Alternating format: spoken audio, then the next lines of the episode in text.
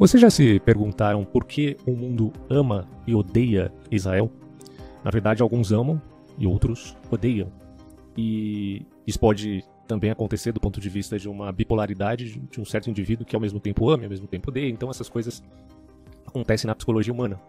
Mas me parece que há um grau mais elevado quando se fala de Israel e principalmente da cidade de Jerusalém. Toda a história demonstra isso.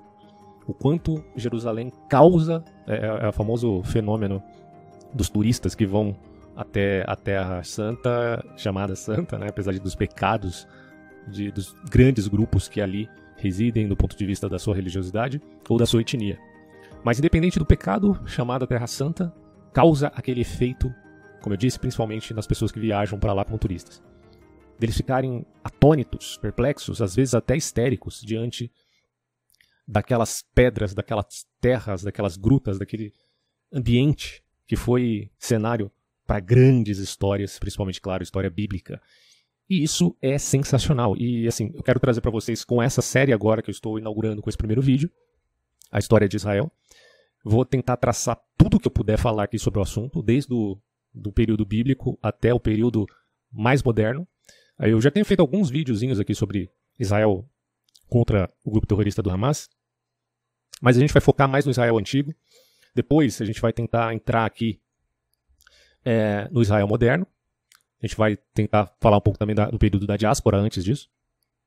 E por fim, a gente pode tentar traçar também uma avaliação mais pontual, apesar de já ter feito isso antes em outros vídeos, a respeito da atual guerra. Mas o foco vai ser na história como um todo, na história como um geral. Eu estou aqui, obviamente, né, com alguns livros. O primeiro livro que eu tenho em mãos é o do Paul Johnson, que, assim, é um livro fantástico. Esse aqui eu recomendo para todo mundo. É a História dos Judeus. A versão que eu tenho aqui é da editora Imago. Mas, obviamente, eu não vou ler o livro, tá? Se, se eu fosse ler esse livro enorme aqui, tem mais de 400 páginas, não teria como a gente fazer. Que ser uma série, assim, sei lá, de trocentos vídeos. Uh, algumas partes, apenas que a gente vai ver aqui. Mas eu já recomendo, obviamente, essa leitura para vocês. Alguns criticam, tá? Essa obra do Paul Johnson. Então, uh, é um bom livro, mas já colocando o, esse, essa pontualidade, que também tem críticos a respeito do. Ah, ah Paul Jones passou muito pano pro, pro judeu, não sei o quê. Tem toda essa celeuma também. Mas eu recomendo o livro. Outro livro que eu vou utilizar aqui também nessa série vai ser o do Valdemir Damião, História das Religiões. A gente vai traçar também uma síntese sobre a história de Israel, tanto do ponto de vista político como religioso, porque não tem como separar necessariamente uma coisa da outra, cultural, político e religioso. Claro, a gente não precisa achar que há uma arbitrariedade nessa vinculação certo? A política estava misturada com cultura, estava misturada com religião, na época ali dos reis israelitas. Cara, isso é muito profundo do ponto de vista de uma análise histórica. Não podemos cair num anacronismo exagerado. Anacronismo pode até haver uma hora, uma hora ou outra a gente acaba esbarrando em bloqueios psicológicos, não tem jeito, porque a antiguidade é muito diferente da modernidade, tá? Mas não tanto. O ser humano não mudou muito, mas as conjunturas mudam. E quando as conjunturas mudam, novas demandas surgem. E as novas demandas exigem mudanças, exigem, às vezes, reforma. Isso ocorre por uma necessidade mesmo, tá?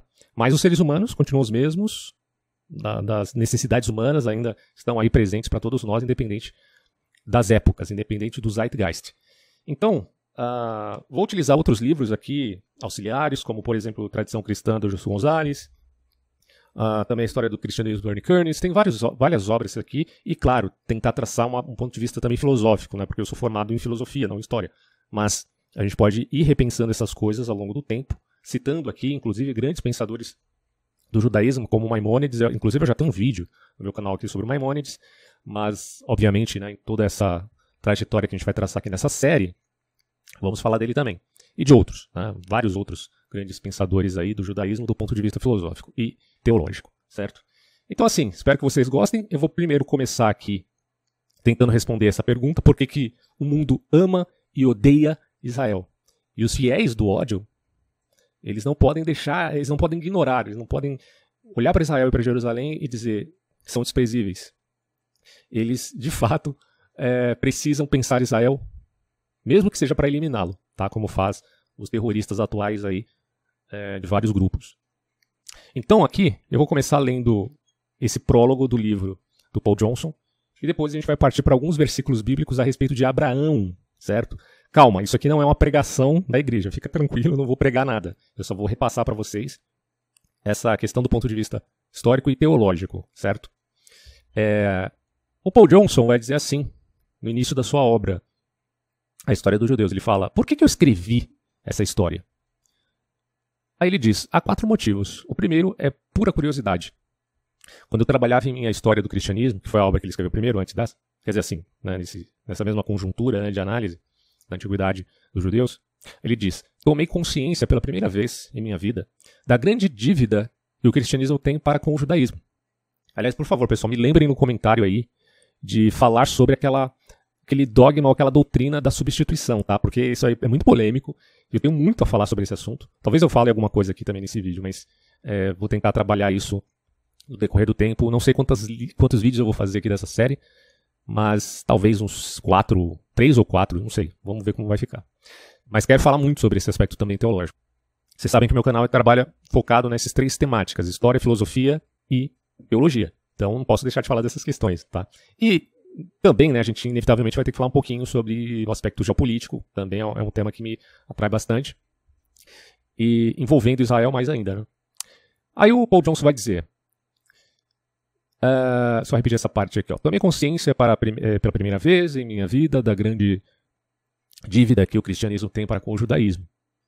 Na verdade, são heranças né? Uh, cristãs. Inclusive, eu acabei de ler, pessoal, um livro que é outro livro que eu também vou utilizar nessa série, que é a da Margaret Barker, O Profeta Perdido, chamado é o livro de Enoch, que ela vai falar do profeta Enoch. Uh, não necessariamente Enoch foi escrito por Enoch, né? Vocês sabem disso. É um pseudoepígrafe. Mas tem tanta riqueza ali para a gente fazer uma avaliação pontual sobre esse assunto. Falar do primeiro templo e da, do misticismo do primeiro templo, que é uma temática que a Margaret Barker aborda bastante. Depois tentar traçar isso com o que aconteceu no segundo templo e o que, que o cristianismo, afinal de contas, veio resgatar, restaurar também é um, é um negócio muito interessante. Não estou dizendo que eu compro tá, todas as ideias dessa autora, Margaret Barker. Mas é alguém que, para quem é, é, do meio da teologia, deve conhecer essa autora, tá? E a gente vai tentar também traçar isso dentro dessa série. Se eu me esquecer, por favor, me lembre. Porque é muito, muito assunto, cara. Muito assunto mesmo. Mas é todo, todos esses temas que, que me atraem bastante. E aí o Paul Johnson vai falar assim, ó. Uh, a grandeza da dívida do cristianismo para com o judaísmo. Não era como me haviam ensinado a supor que o Novo Testamento substituísse o Velho. O caso era antes que o cristianismo deu uma nova interpretação a uma forma antiga de monoteísmo, tornando-se gradualmente uma religião diferente, mas transportando consigo muito da teologia moral e dogmática da liturgia, das instituições e dos conceitos fundamentais do seu, do seu antepassado. E, cara, a questão monoteísmo já, já é um, um elemento que a gente tem que trabalhar com muito cuidado aqui, à luz também de vários autores como a Margaret Barker, que eu já citei, e o Michael Heiser também, que é um grande historiador e teólogo que recomendo demais vocês lerem o livro desse autor, cara. Também a gente vai tratar sobre isso. Aí o Paul Johnson disse: Determinei-me, portanto, desde que so, é, é, sobreviesse a oportunidade, a escrever a respeito do povo que dera origem à minha fé. Explorar sua história, até Paul Johnson é cristão, tá? Explorar a minha história até o seu nascedouro e de volta ao dia de hoje, e formar uma opinião pessoal a respeito de seu papel e de sua significação. O mundo tendia a ver nos judeus uma raça que se havia governado na antiguidade, registrando seus traços na Bíblia, depois passara por muitos séculos a viver subterraneamente. Só havia emergido para ser massacrada pelos nazistas. E, na verdade, houve muitos massacres até antes do nazismo, vocês conhecem isso. A gente vai tentar falar desse assunto, desses detalhes, né, no período dessa grande diáspora. E, por fim, criaram um Estado, 1948, controverso e sitiado, graças ao sionismo, para quem não sabe. A gente vai falar disso nos últimos vídeos.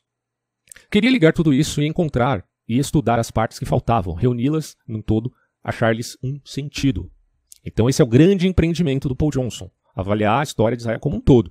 A gente vai tentar fazer isso aqui em vídeo, usando não só essa bibliografia, mas várias outras, e chegaremos a, a conclusões talvez distintas em alguns aspectos ou não, ou talvez muito parecidas. E aí, esse é o primeiro motivo. O segundo motivo do Paul Johnson é foi o entusiasmo que me despertou a pura duração da história judaica. Porque o povo judeu tá aí. Como assim tá aí? Cadê os filisteus? Né?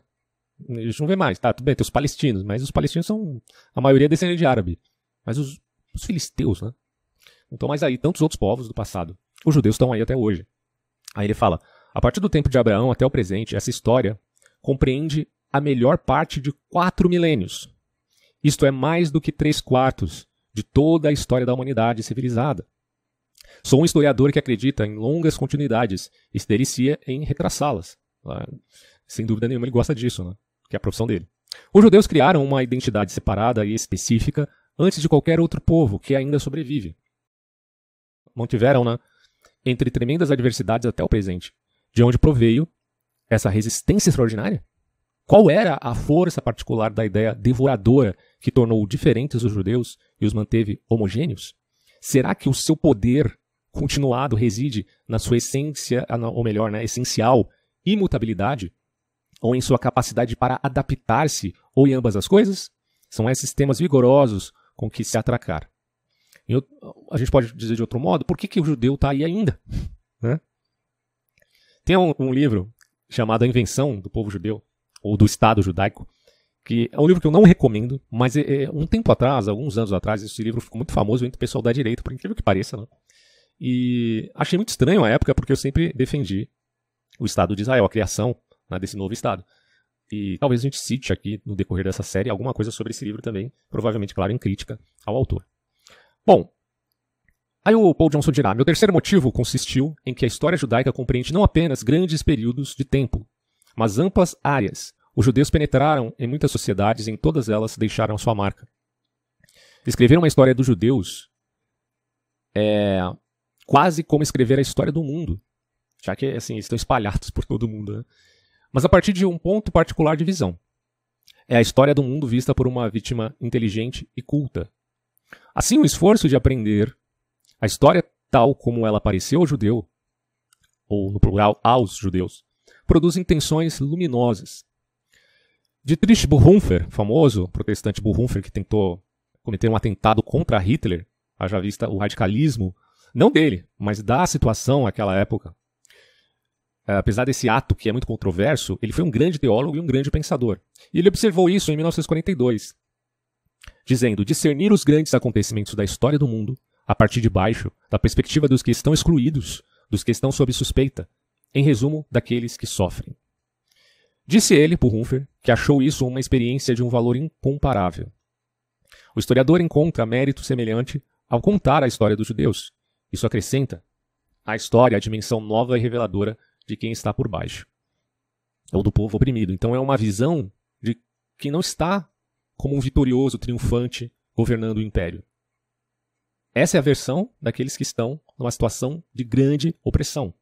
Na maioria dos casos na história, os judeus estiveram nessa posição. Por fim, o livro proporcionou-me a oportunidade de reconsiderar objetivamente, à luz de um estudo que abarca 4 mil anos, não é pouca coisa, né? O mais intratável de todos os problemas humanos. É, aí ele pergunta, aquelas perguntas é, filosóficas, né? Que, por que nós estamos na Terra? Ou é a história apenas uma série de acontecimentos cuja soma não tem significado nenhum? Ou não há diferença moral fundamental entre a história da raça humana e dos animais? Ou, ou ele coloca aqui das formigas, né? Ou será que há um plano providencial do qual nós somos, embora humildes, os agentes? Então, aquela velha pergunta que tem até um cunho gnóstico. O que nós estamos fazendo aqui? Ou uh, para onde vamos e por aí vai nenhum povo, é, não só agnóstico, né? Não quero contaminar muito essa, esse empreendimento da pergunta com a palavra agnóstico, né? Senão o pessoal vai achar que, ah, isso aqui então nunca mais vou perguntar porque eu não sou agnóstico. Não, é uma questão existencial também. Nenhum povo insistiu mais firmemente do que os judeus em que a história tem um propósito e a humanidade um destino. Isso é uma insistência dos judeus. E eu vi um rabino esses dias falando sobre isso, cara. Aliás, é o rabino que eu até respondi ele aqui sobre a questão da genealogia de Jesus. Por incrível que pareça, o pessoal pode até achar que aquele vídeo tenha sido muito truculento, né? Ah, você vai responder o rabino assim, isso aqui. Cara, são questões teológicas, é só isso. Eu não tenho nada contra os rabinos, absolutamente nada. Eu, na verdade, faço é admirá-los, né, em muitos, muitas ocasiões. Então, no vídeo onde eu falo sobre a genealogia de Jesus, eu respondo ao rabino, eu só ver o nome dele aqui. Ah, tá aqui, ó. É o rabino Ravi Sani, tá? O Ravissani geralmente ele tá aparecendo aí na Jovem Pan bastante. Tem o canal dele também, alguns podcasts que ele participou com o Rodrigo Silva.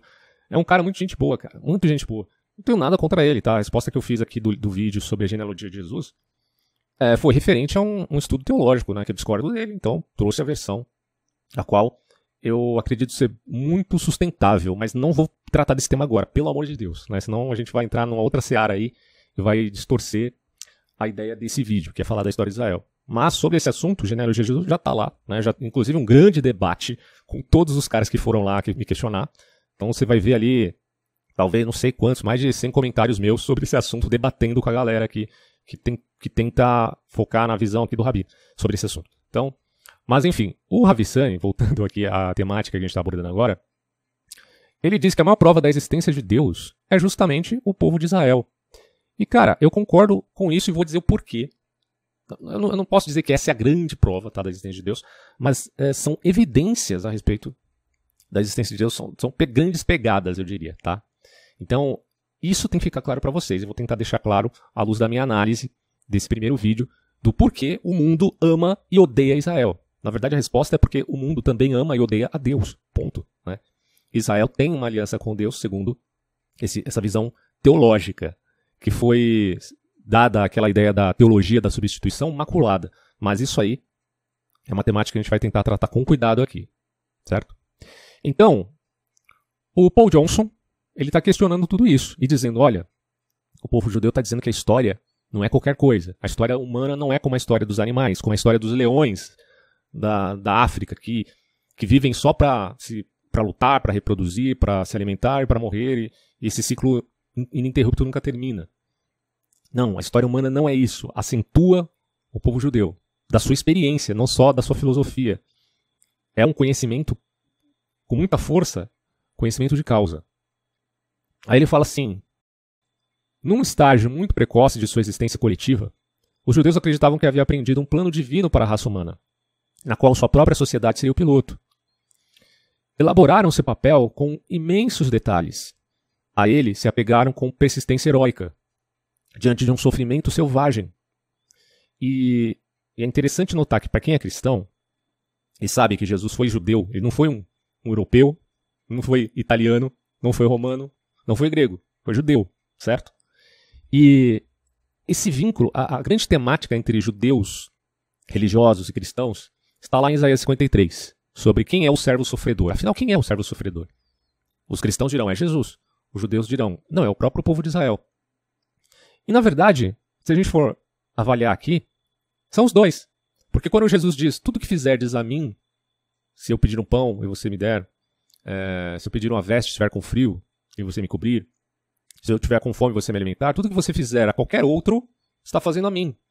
Então, essa identificação entre Cristo, que a maioria dos judeus não aceita como Messias, mas enfim, entre Jesus e o povo judeu, é porque Jesus é judeu. E todo o sofrimento de Jesus, assim como José do Egito foi uma figura para o Cristo, do ponto de vista do Messias sofredor, que seria rejeitado, traído, humilhado, levado para um, um, o Egito, mas ali ele conseguiria se reerguer e reatar os seus laços com a sua família, com seus irmãos que o traíram depois. Bom, segundo a Bíblia, o destino dos judeus para com Jesus é esse: é reatar essa aliança. É, isso é muito interessante. Então, essa identificação entre os judeus e Jesus é muito profunda e deveria ser mais enfatizada pelos cristãos. Mas o cristianismo acabou gerando uma espécie de ala de intérpretes e teólogos que enfatizam demais, que focam demais na ideia de, da, da, do dogma da substituição e tornaram o cristianismo uma espécie de palco helenizante de apenas um, uma visão filosófica da vida. Quando o judaísmo, ou melhor, né, a fé no, no Deus judeu, sempre foi algo muito mais profundo do que mera uh, ao mero exercício filosófico. Não detraindo aqui a filosofia por conta da teologia, mas ambas as coisas sempre foram muito importantes tá, dentro da fé, seja judaica ou cristã.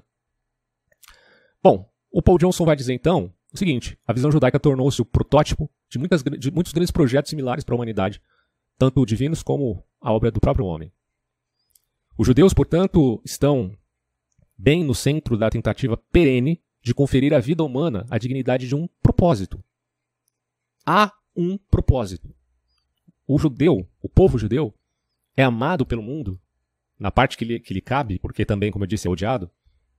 Na parte que ele é amado, é amado porque eles deflagram que há um sentido na vida e que não precisamos, precisamos nos desesperar no niilismo. Esse é um ponto? Tô falando da conjuntura histórica, não tô falando aqui do Netanyahu, do, sei lá, ou do, do, do Likud, que é o, o, governo de direita que hoje é, é, governa, pelo menos né, o primeiro-ministro lá é de direita, e alguns chamam de extrema-direita. Não tô falando disso, pelo amor de Deus, eu tô falando aqui da história de um povo, que é marcada por essa grande aliança que se diz aliança com Deus. Tá? Bom, há um propósito. Aí ele, o Paul Johnson pergunta: será que a história deles próprios sugere que tais tentativas são dignas de serem feitas? Porque o povo judeu pecou muito, tá? Isso está deflagrado claramente em toda a história. Mas quem é que não pecou, né? As nações gentílicas pecaram muito mais. Uh, então, será que a história deles próprios sugere que tais tentativas são dignas de serem feitas? Ou revela sua essencial futilidade? O relato que segue resulta, segundo Johnson diz, da minha própria investigação e auxiliará, espero, seus leitores a responder por eles próprios a essas grandes perguntas. E aí ele passa a falar aqui no primeiro capítulo da parte 1 a história de Abraão. Claro que eu não vou ler isso agora, tá? Depois a gente vai fazendo outros resumos sobre tudo isso. Mas eu quero me voltar com vocês agora para essa grande temática. Abraão. É ali onde tudo começa para o povo hebreu. Porque Abraão é exatamente o patriarca desse povo. Então, pensem nisso. É, existe um, um aspecto na teologia muito forte que não está necessariamente na lei mosaica, não está necessariamente nos profetas do Antigo Testamento. Está, antes de tudo, na raiz, na origem desse povo. Está em um patriarca, que é Abraão. Tá? Deus fez uma promessa para ele, que na época se chamava Abrão. É, e isso está lá em Gênesis. Então, por exemplo, Deus disse que faria de Abraão uma grande nação e o abençoaria. Isso está lá em Gênesis 12, 2. A gente vai ver um por um daqui a pouco. Segundo, Deus abençoaria aqueles que abençoassem Abraão e amaldiçoaria aqueles que amaldiçoassem Abraão. Está lá em Gênesis 12, 3. Ou seja, quando o salmista diz orai por Jerusalém, bem-aventurado aqueles que oram pela cidade da fé, é, ele diz isso porque é uma promessa para aqueles que assim desejam bem a Jerusalém ou a Israel serão abençoados, porque aqueles que abençoarem Israel serão abençoados, do contrário, amaldiçoados, segundo Gênesis. Ah, em Gênesis 12, 7 se diz: Deus dará a terra de Canaã, que para Moisés era a terra que emanava leite e mel, para a descendência de quem? De Abraão. Mas quem é a descendência de Abraão? Será que tem um aspecto só espiritual? Ou se tem um, um caráter de descendência hereditária, efetivamente? Isso está em 12, 7. Uh, em Gênesis 15, 5, é dito que a descendência de Abraão seria tão numerosa quanto as estrelas do céu e a areia do mar. Olha só isso. Depois é dito que sua descendência viria uma grande nação e reis. E na verdade, depois é, é, dito que são várias nações vindas de Abraão, uma, não uma só, né? Deus daria toda a terra de Canaã como possessão perpétua para sua descendência. E até 1948 isso parecia muito estranho, principalmente para os teólogos. Você ficava se perguntando, caramba, mas Jerusalém está lá abandonada, né? Assim, claro, existem muitas pessoas que passam lá, a maioria nômades, outros se instalam ali. Na, em, é, naquelas terras da Palestina sempre tiveram pessoas morando lá, sejam os próprios árabes, e quem nasceu lá na Palestina é palestino, árabe, tá? Seja o, os judeus também, sempre moraram judeus ali, para quem não sabe, certo? Mas era uma pequena população. Então, de certo modo, a terra meio abandonada. E aí os teólogos ficavam perguntando, né? Caramba, né? Parece que essas promessas de Abraão foram pro saco, porque né? não tem ninguém lá. E quando ressurge o Estado de Israel em 1948, aquilo foi um grande alvoroço também para os que hoje são chamados de cristãos sionistas. Parece meio estranho, né? Cristão sionista. Mas, enfim, isso existe porque são aqueles evangélicos mais literalistas que admitiam a existência do povo de Israel como uma confirmação das promessas. São aqueles mais dispensacionalistas, né, diria. Quando a gente entrar num elemento mais teológico, a gente vai abordar isso com mais clareza. Mas são aqueles que torcem por Israel para que ele de fato exista, porque também isso significa a confirmação de que as promessas de Deus são reais. Ou seja, por que, que o povo de Israel está aí ainda? Por que, que os judeus estão aí ainda? Né? Os judeus é uma tribo das doze, certo? E podemos colocar aqui judeus e aqueles também da tribo de Benjamim, que eram, estavam mais juntos ali à época do cativeiro da Babilônia. Bom, então é, eles herdaram a terra.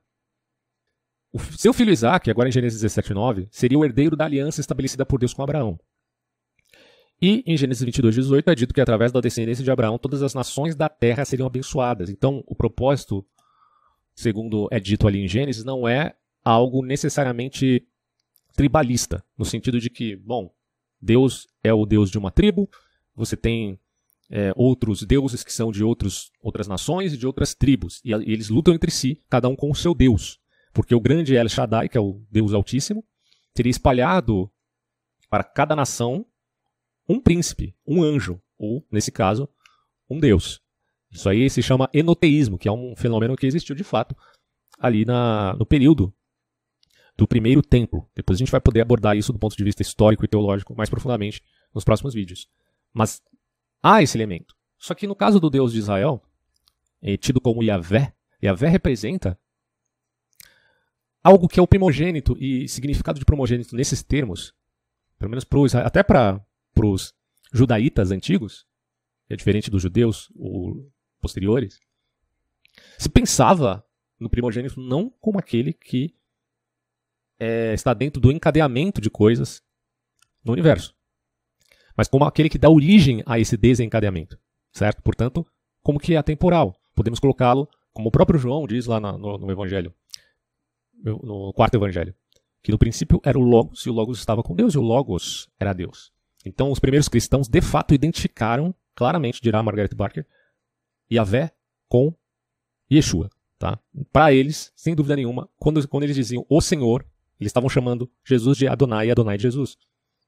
Crendo que ainda, obviamente, dentro da, daquela perspectiva dos dois grandes tronos e poderes, aquele que está à destra de Deus, porque Deus é o Altíssimo, mas também há o que alguns manuscritos antigos do Mar Morto chamam de dois poderes, ou segundo Yahvé. Alguns manuscritos da Apocalíptica judaica tratam desse aspecto. Isso é muito interessante, é uma abordagem extremamente complexa, não dá para tratar isso com leviandade. É, só que, assim, nos remete a gente entender as origens e raízes da fé cristã, que não, porque não veio do nada aquilo. Tem, um, tem, tem também um arcabouço histórico. É, então, partindo desses versículos, vamos tentar ver aqui, por exemplo, do Gênesis 12. No versículo 2 é dito: ó, Farei de você um grande povo. Eu abençoarei, tornarei famoso o seu nome e você será uma bênção. Aqui Deus está falando para Abraão, tá? Isso aconteceu, pessoal? Aconteceu. Porra, mas esse, esse, esse, escrito aqui foi escrito. Isso aqui foi escrito num passado muito remoto. Como é que ele sabia? Não sei. Aconteceu. Depois, abençoarei os que te abençoarem, amaldiçoarei os que te amaldiçoarem. E por meio de você, todos os povos da terra serão abençoados. Ah, aí depois, no versículo 7, ele diz assim: O Senhor apareceu a Abraão e disse: A sua descendência dará essa terra. Abraão construiu ali um altar dedicado ao Senhor que lhe havia aparecido. Inclusive, lá em Israel, tem muitos partidos. Você sabe que é uma pluralidade de partidos muito grande, porque Israel é uma democracia. É uma república parlamentarista, certo? Quem governa o Estado é o primeiro-ministro. Não é o presidente, mas tem o presidente também.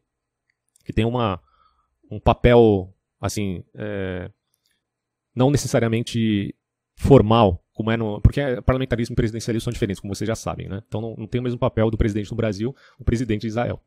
De qualquer maneira, existem muitos partidos e alguns partidos eles são religiosos. Então o cara vai lá, o cara é um judeu ortodoxo, lê o que está escrito em Ezequiel, no capítulo 40, é, que, até o 48, tem inclusive alguns vídeos explicando sobre esse assunto, né, que é uma temática teológica bem controversa, tanto de um lado para judaístas quanto para cristãos, etc.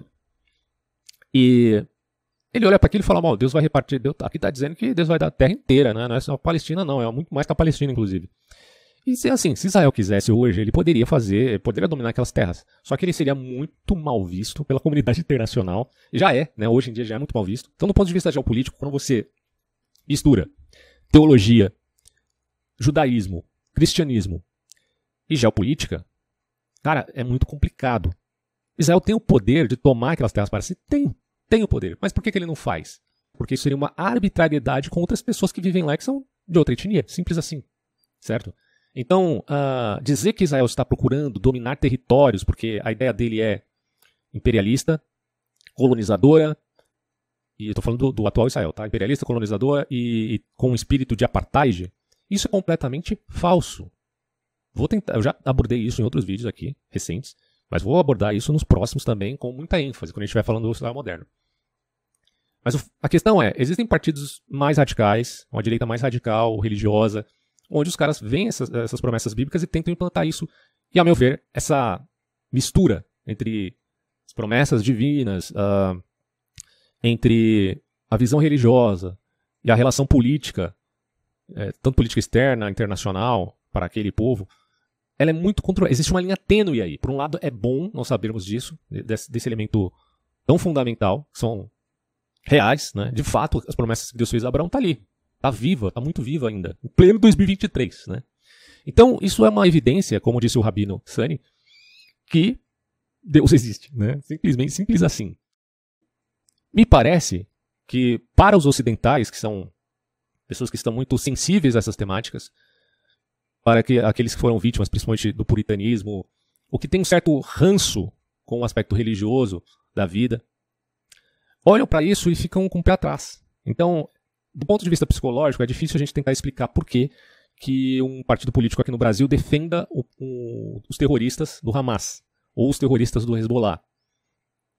Mas do, ponto de, mais do ponto de vista religioso, a gente pode tentar traçar uma coisa aí que talvez haja esse vínculo ainda, que essas pessoas inconscientemente não conseguem separar necessariamente Israel atual, que é democrático. Então não, eles não estão lá aplicando a Torá a toda a sua constituição, a todas as suas leis.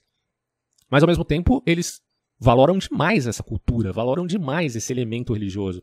Então há uma linha tênue aí. Há essa importância. Você não pode tirar a importância do aspecto da, da espiritualidade da religião de Israel. É, e ao mesmo tempo você não pode levar isso também a um ponto onde acabe gerando essas arbitrariedades políticas em nome da fé e da religião. Isso seria, do ponto de vista de uma psicologia reversa, algo muito ruim para a própria religião, certo? Algo que esse pessoal tem que tomar muito cuidado. E também os cristãos mais sionistas aqui do Ocidente, principalmente nos Estados Unidos, que olham para Israel sempre do ponto de vista de uma uh, perspectiva de torcedor. Né? Não é essa a, a nossa tarefa como analistas, e sim de avaliar as coisas como de fato elas são, certo? Bom, mas continuando aqui. A gente já leu o do Gênesis 2 ao 7, e depois, no 15, versículo 5, é dito o seguinte. Levando-o para fora da tenda, disse-lhe: Olhe para o céu e conte as estrelas, se é que pode contá-las. E prosseguiu: Assim será a sua descendência. Aí fica a pergunta: Mas a descendência de Abraão se tornou como as estrelas do céu? Bom, é, sem dúvida nenhuma, a descendência dele continua viva.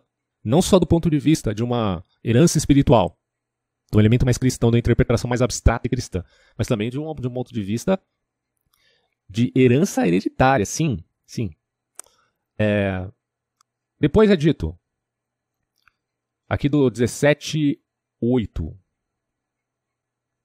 Ó, estabelecerei a minha aliança como aliança eterna entre mim e você. Eterna, que é perene, não, não tem fim? E os seus futuros descendentes, para ser o seu Deus e o Deus dos seus descendentes.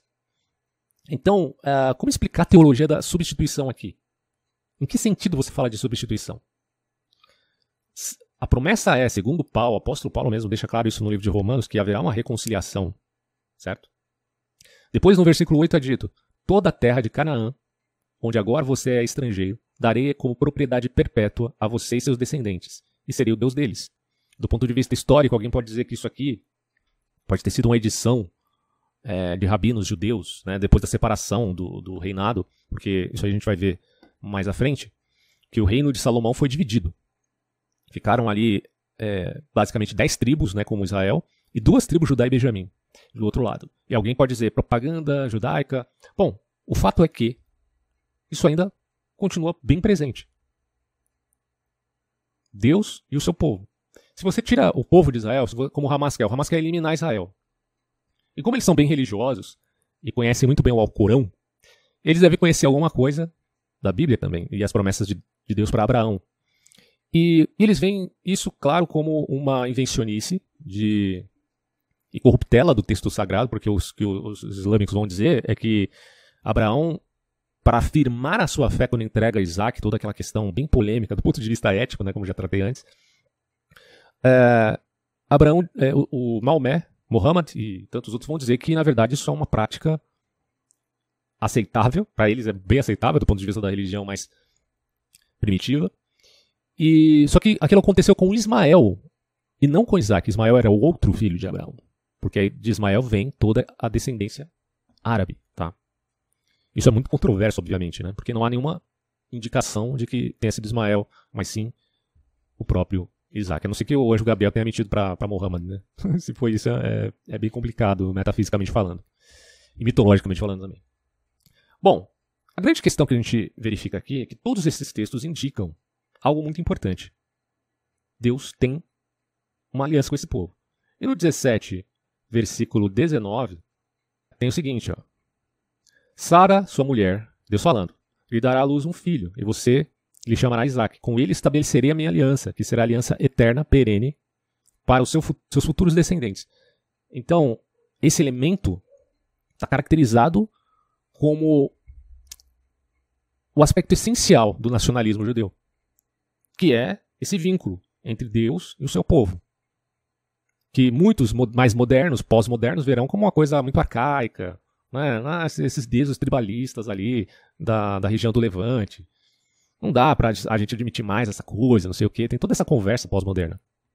Mas é estranho que essas coisas ainda. É, se a gente lê isso aqui e olha para o que está acontecendo agora, 4 mil anos depois, mais ou menos, a gente fica chocado com a importância e relevância que Israel ainda tem para o mundo.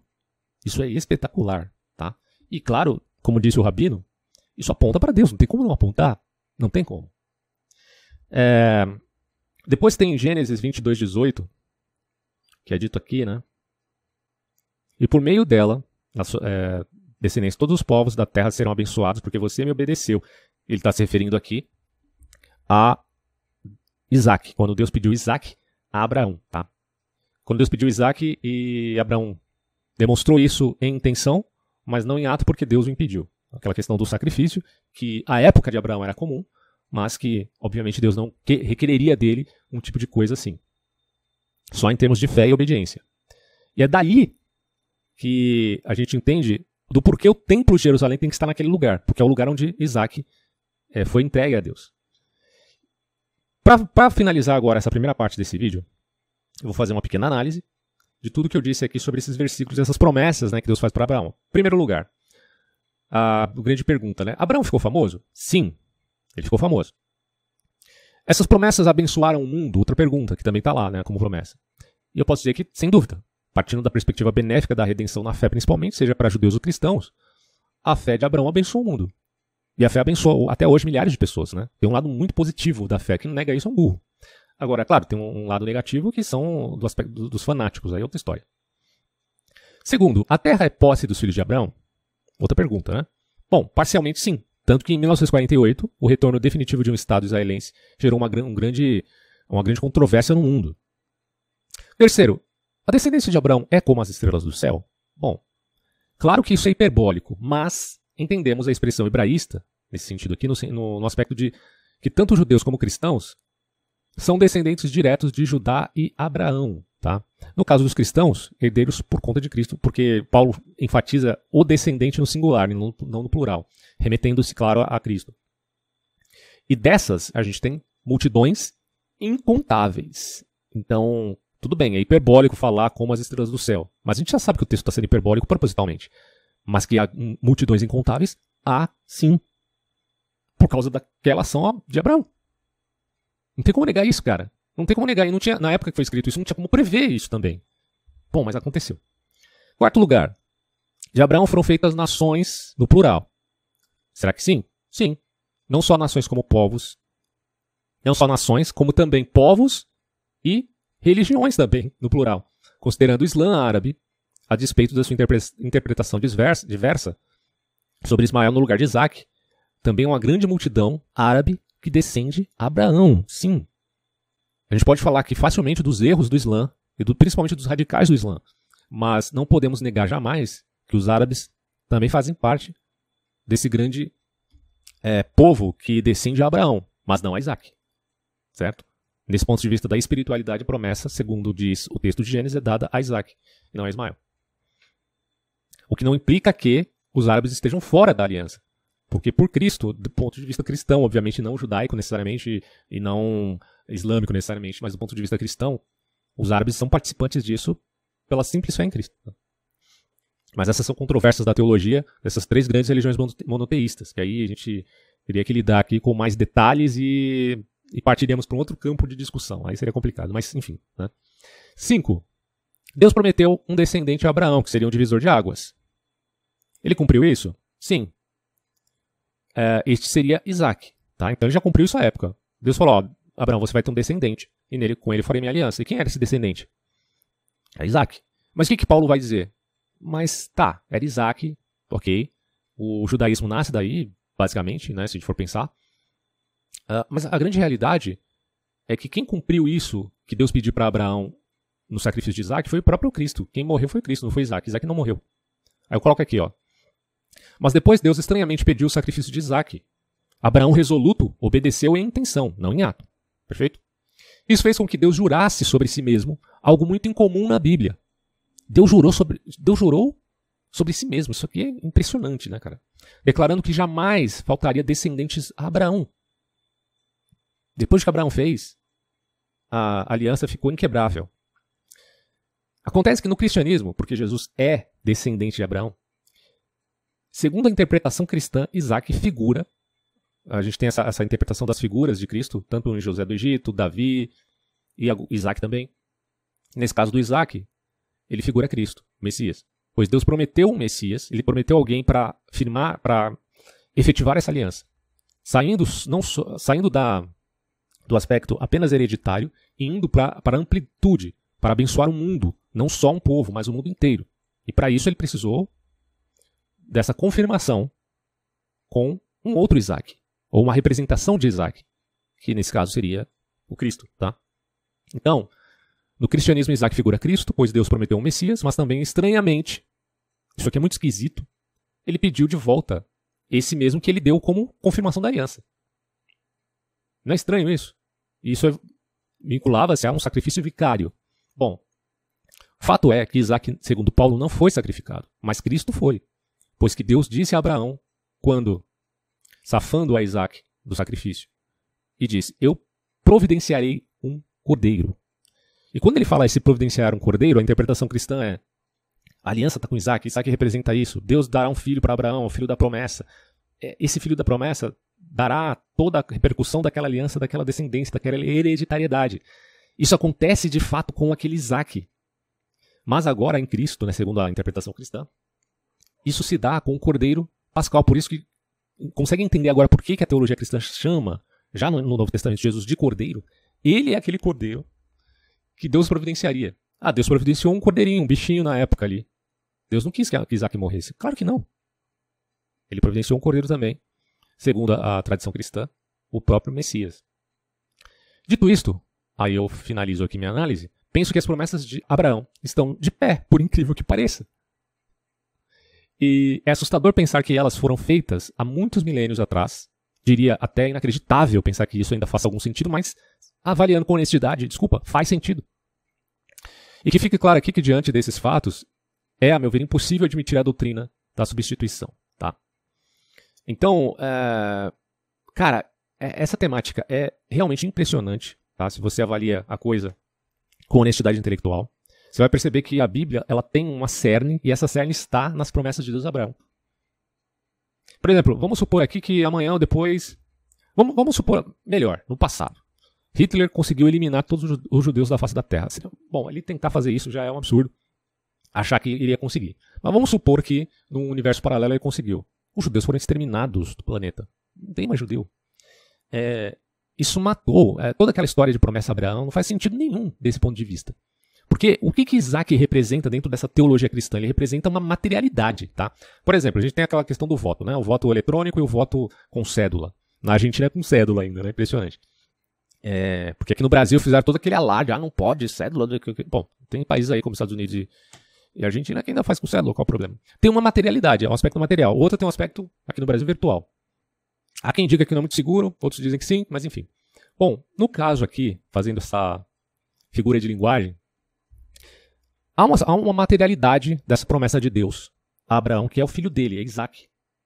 Só que também há um, um elemento que, que traz uma, generalização para o mundo. Não fica só restrito ao povo. Esse povo de fato abençoou o mundo, que era uma das outras promessas. Não, Deus vai abençoar o mundo inteiro com Israel.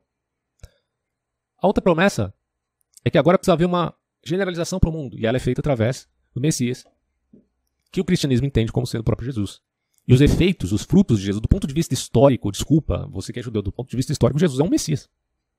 É um ungido, né? Não tem como negar isso. Porque é, ele tem esse impacto que não é só.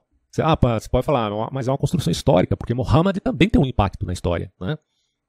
Tá, Mohammed tem o seu papel, não estou dizendo que não tenha. E tantos outros de outras religiões têm o seu papel. Mahatma Gandhi, sei lá, no hinduísmo, e tantos outros. Siddhartha, Siddhartha Gautama, entre os budistas, em controvérsia ao hinduísmo também. Todos eles têm um papel e tiveram um impacto histórico. Bom, mas Cristo teve um impacto histórico dentro da cultura do judaísmo, certo? Então, é, historicamente falando, não há dúvidas em dizer ele é o Messias. Agora, do ponto de vista teológico, você tem inúmeras controvérsias e vários debates na própria internet vocês podem procurar. Por que, que o judeu não acredita que Jesus é o Messias e o cristão por que, que ele acredita e tá todo, tem toda essa defesa. Mas a análise que eu faço aqui é que, do ponto de vista da interpretação do apóstolo Paulo, Jesus ele representa o descendente. Por que, que ele coloca no singular? Porque o descendente para como de promessa que Deus fez a Abraão era Isaac. Era Isaac através de Isaac o mundo. E através de, Jesus, através de Isaac o povo inteiro de Israel. E através do, de Jesus o mundo inteiro. Então, assim, essa é a interpretação cristã. Tá? É, temática muito interessante, certo? Pretendo abordar isso também pautado na crítica textual. Tem, tem muitas coisas a se avaliar aqui. Mas uh, creio que para esse vídeo já tá bom. A gente já tem aí mais de um. Quase, né? Quase uma hora já de vídeo. Essa é a primeira parte apenas. Espero vocês aí na segunda parte. Não sei quando eu vou postar, mas a gente vai dar continuidade nesse empreendimento, porque é um tema bem interessante e não, não creio que vá haver problemas aqui no, com o YouTube. Né? Nos meus outros vídeos tive problemas, principalmente em falar de política e terrorismo. O YouTube não gosta né, de falar de assunto sério, por isso que o pessoal fica perdido apenas no entretenimento. Apesar que hoje em dia todo mundo está falando da guerra, né? não tem jeito, não tem como segurar isso. Então, finalizo por aqui até próximos áudios. Tchau.